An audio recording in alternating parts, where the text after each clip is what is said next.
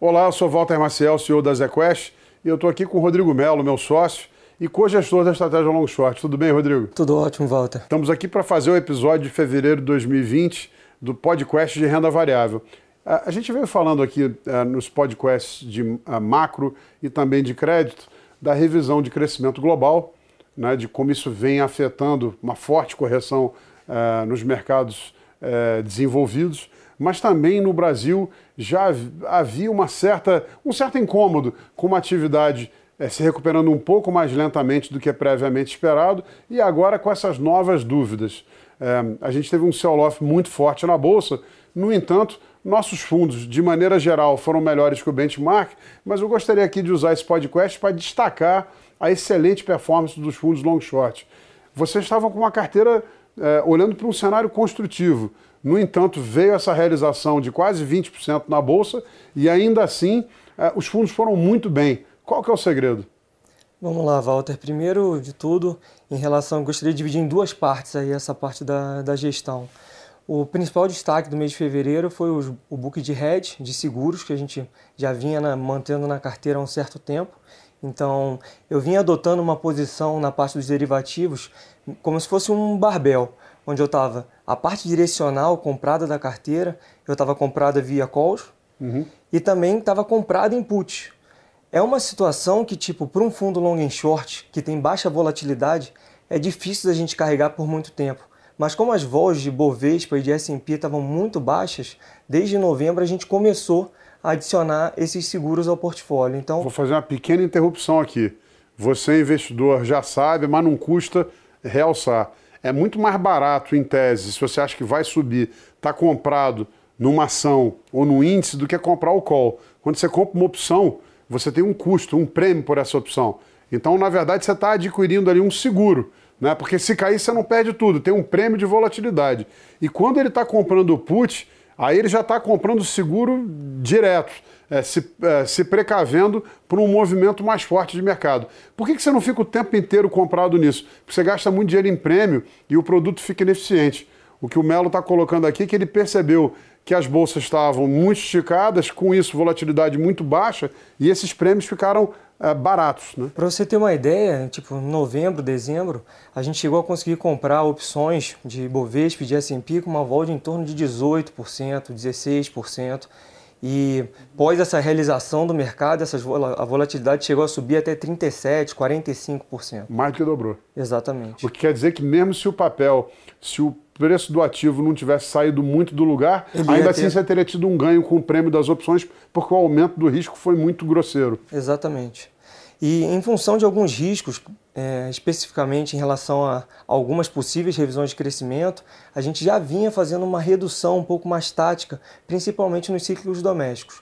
Isso em janeiro e, e no início de fevereiro. Fazendo aqueles setores que são setores que acabam tendo um beta maior com a atividade econômica, como Exato. varejo e outros. Né? Exatamente. E o que a gente acabou fazendo na prática, quando você teve o evento aí pós-carnaval, onde o S&P chegou a estar caindo mais de 12%, o que, que a gente de fato fez como na parte da gestão do fundo. A gente zerou esses hedges, porque a partir do momento que a volatilidade explodiu, eles quando um, o VIX, que é um indicador que eu gosto de olhar aqui, é o índice global mede, de volatilidade. O índice global de volatilidade vai para cima de 40%, você não, a gente costuma falar no mercado que não tem mais hedge. Porque a partir desse momento não dá para. Perde pra, a lógica. Perde a lógica, você não consegue fazer mais nada. Então, o que, que a gente fez de fato na gestão?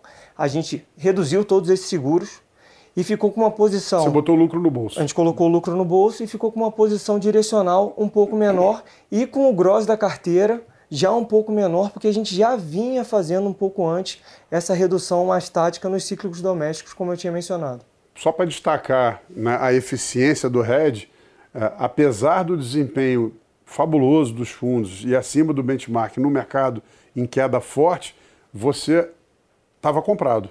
Exatamente. Net comprado. Mas só para você ter uma ideia da magnitude do movimento, é, antes, do, antes do carnaval, eu tinha é, uma exposição aproximada equity hedge em torno de 1,5% vendida em S&P e total return em torno de 3%, com essa alavancagem de duas vezes. É, o equity hedge e o total return vão sempre trabalhar, o total return tem o dobro do orçamento de risco.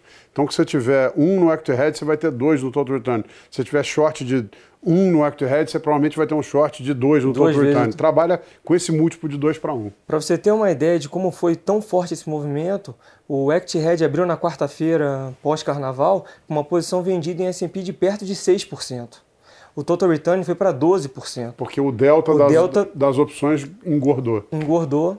Tem lá o fator gama, né? Você acaba tendo uma abertura muito rápida de preço, a sua opção fica mais gorda. Exatamente. Mas esse, o, o que eu acho que é mais importante é assim, aqui na ZQuest a gente sempre exer, exerci, exercitou de estar colocando hedge na carteira, de estar colocando proteção.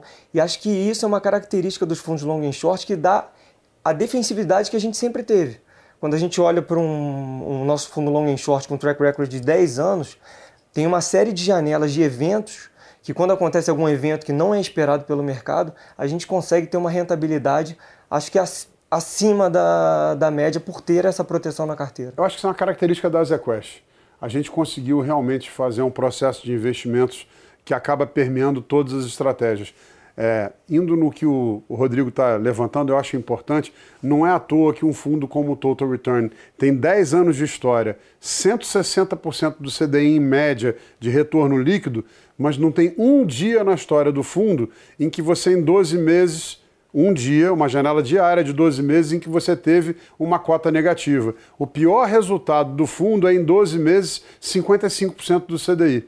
Quer dizer, isso é prova da consistência, do retorno rápido dos fundos ao azul. Você pode entrar em períodos de perda sim, mas o fundo rapidamente se recupera e de uma gestão que está o tempo inteiro preocupada em ter sim as suas convicções, estar posicionado, mas buscar a proteção para isso.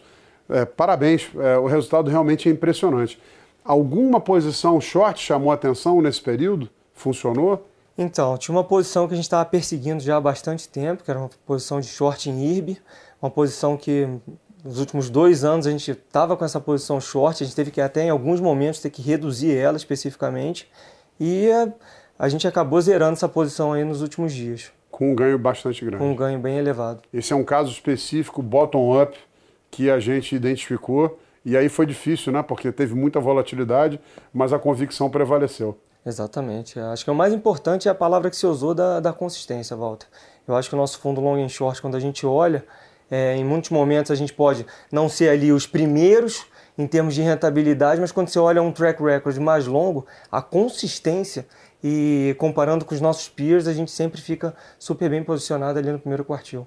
Bom, a gente vai é, futuramente fazer um podcast falando só de educação financeira, mas aquele que é o primeiro no curto prazo, normalmente ele é o último nos 12 meses subsequentes. E em gestão tem que tomar um certo cuidado, não pode correr mais do que o carro. Eu acho que a, a nossa é, característica como empresa em todos os produtos é sim essa consistência de retorno no longo prazo, que é o que interessa ao investidor. Rodrigo, obrigado.